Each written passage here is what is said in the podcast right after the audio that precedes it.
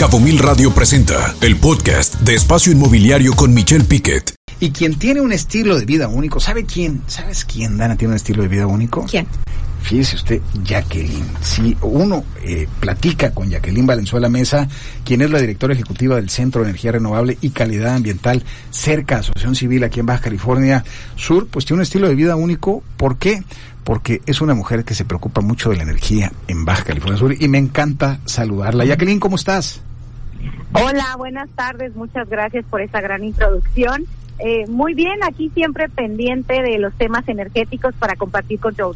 Y el gusto de que estés con nosotros. Jacqueline, platícanos en materia energética, ¿cuál es el estatus en Baja California Sur de la energía? Sabemos que hay muchos planes y que inclusive se trajeron eh, cuatro turbinas que han generado eh, energía, pero tú visualizas apagones en este verano aquí en Baja California Sur. ¿Cuál es el estatus de la energía aquí en el estado? Eh, muchas gracias por la pregunta. Mira, primero compartirle a la audiencia que en temas eléctricos estamos siempre pendientes en periodos estacionales. ¿Esto qué quiere decir? Cuando tenemos altas temperaturas, la demanda de electricidad sube. Empezamos a prender nuestros aires acondicionados, empezamos incluso a requerir de energía que no estábamos requiriendo en el invierno, lo voy a decir entre comillas porque aquí no tenemos invierno, pero por, cuando hay temperatura templada, ¿no? De repente también hay más necesidad de regar nuestras plantas, esto también a veces se genera a partir de motores eléctricos, del mismo bombeo de agua, entonces los procesos de energía están directamente relacionados con el incremento de la temperatura. ¿Eso qué escenario nos supone ahorita? Pues estamos teniendo ya temperaturas cercanas a los 40 grados centígrados y eso implica que estemos cercanos de llegar a los picos en la demanda que se presentan entre los meses de julio y agosto cada año, cada verano. Y que se habla de que no va a haber energía aparentemente que alcance, porque el tema de las líneas de transmisión, el tema de los ciclos combinados que muchos se había anunciado, parece que estas turbinas que se instalaron no alcanzará. ¿Tú lo visualizas así, Jacqueline? Mira, es interesante, te doy algo de contexto. En el 2019 eh, se hicieron unos planes para Baja California Sur, en particular para el sistema Baja California Sur que alimenta Loreto, Los Cabos, La Paz y Comundú. Estamos interconectados.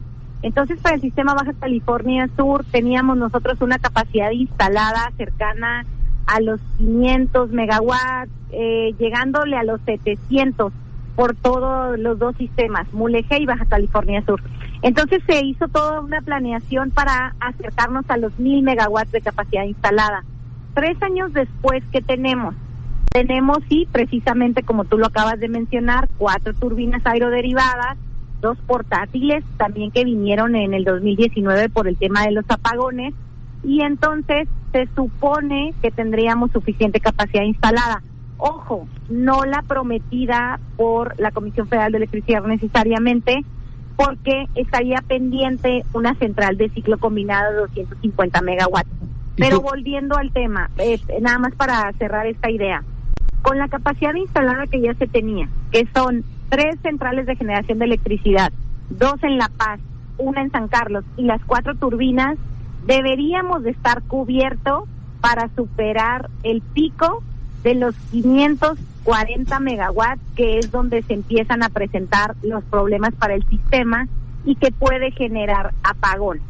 Y se hablaba de esos 500, eh, fracción, que 825 iba a generar la, la CFE y 232 los privados. Pero tú visualizas que esta capacidad de generación de megawatts, pues con lo que se invirtió, en este caso las eh, dos unidades de lecherías que se trajeron generaban 74 megawatts y las aeroderivadas, pues generaban 113.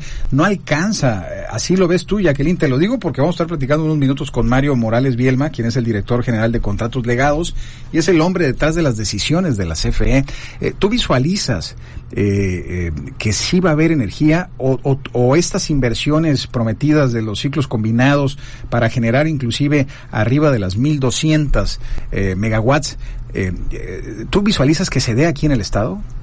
Mira, estamos en este momento en un escenario de incertidumbre y voy a explicarle a la audiencia por qué porque para tener estos 700 megawatts aproximados de capacidad instalada que nos harían fuerte en el verano, necesitarían funcionar todas las centrales todo el tiempo con todas las unidades. ¿Y que aprendimos de 2019? Que no toda la capacidad instalada estaba lista para operar.